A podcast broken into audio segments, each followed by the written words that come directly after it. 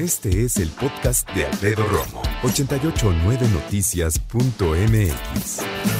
Creo que es justo que platiquemos ahorita acerca del ambiente, eh, ya no solo en la ciudad, sino en el país. Si yo tuviera un hijo ahorita, que estuviera en los 18 en adelante, incluso 17, porque ya sabes cómo es la cosa, ¿no? Pero esto de salir de noche sí nos tiene parados de pestañas, ¿no? Con lo que ha pasado.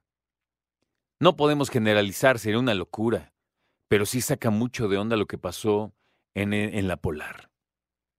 La verdad, discutir por una propina y que llegue a los golpes de ese nivel, no, qué onda. Preocupa mucho. Yo te voy a decir una cosa, en algún momento empecé a dejar de ir a antros, como decimos, bares, cantinas, todo, para empezar a eh, reunirme con amigos en casas. Acepto abiertamente. ¿Puede que sea mi edad? Sí. Ya, no hay más que decir. ¿Puede ser eso? Sí. Pero puede también que, aunado a que uno va cambiando con la edad, también tendría que ver el hecho de que, en efecto, la cosa ya no está tan fácil o tan tranquila como antes. Hubo un tiempo en que yo hice televisión eh, informativa en la noche, hace apenas meses yo creo. Y al salir, que no era tan noche, pero al salir de la televisión, sí me tocó sentir la, la ciudad muy distinta. ¿A qué me refiero? A ver cómo se, cómo se mueve en la noche. Puede ser algo tan subjetivo como la vibra, tan objetivo como ver los autos pasar a tal velocidad, siguiéndose uno a otros y echándose bronca. Eso me tocó verlo muchas veces en la noche, muchas. Y tú puedes decir, eso ha pasado siempre, es correcto, pero no creo que tantas veces en la noche. Es una opinión, reitero, subjetiva. No tengo algo para sustentarlo, ni mucho menos. Además de lo que ya hablamos en términos de lo que ha pasado y de las eh, de los incidentes, vamos a dejarlo así, que ha tenido la ciudad y algunos otros puntos, ¿no? Yo creo que la cosa está complicadita. Está complicada.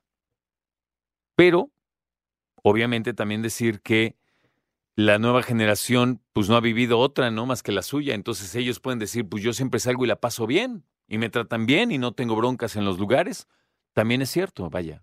Reitero, ¿no? Al principio dije, esto no es hablar de todos. No podemos condenar a todos simplemente por una cuestión que vivió un restaurante, uno. Me preocupa, y lo hemos hablado en reiteradas ocasiones, que ahora se quieran dirimir las diferencias siempre a golpes, a violencia y si no es que a pistola. ¿Tú crees que la ciudad ha cambiado en ese sentido? Yo creo que sí. Yo creo que sí. Es más, estaba yo en un alto de la Ciudad de México y a mi lado izquierdo se orilló un coche, atrás se detuvo otro y del coche de atrás salió uno tendido a reclamarle al de adelante. Y yo empecé a avanzar por el alto. El de adelante salió del coche apresurado iba hacia él. Y fíjate, avanzo porque no puedo detener ahí de chismoso. Empiezo a avanzar y el, camino por donde iba empieza a agarrar una curva a la derecha. Y entonces volteo por el retrovisor y justo cuando están a punto como de acercarse y ya no sé qué pasó. Puede ser que iban a platicar, ¿no? Puede ser que iban a o que pon tú que están discutiendo, pero iban a llegar al clásico de qué te pasa, y a lo mejor a hacerse de palabras, como decimos. O a lo mejor no. No sé. No sé. ¿Tú crees que cuando salíamos de chavos en nuestra generación, la cosa sí estaba más tranquila o sin pura percepción el hecho de que haya cambiado y se haya tornado más violenta, más difícil? Escucha a Alfredo Romo donde quieras. Cuando quieras. El podcast de Alfredo Romo en 889noticias.mx.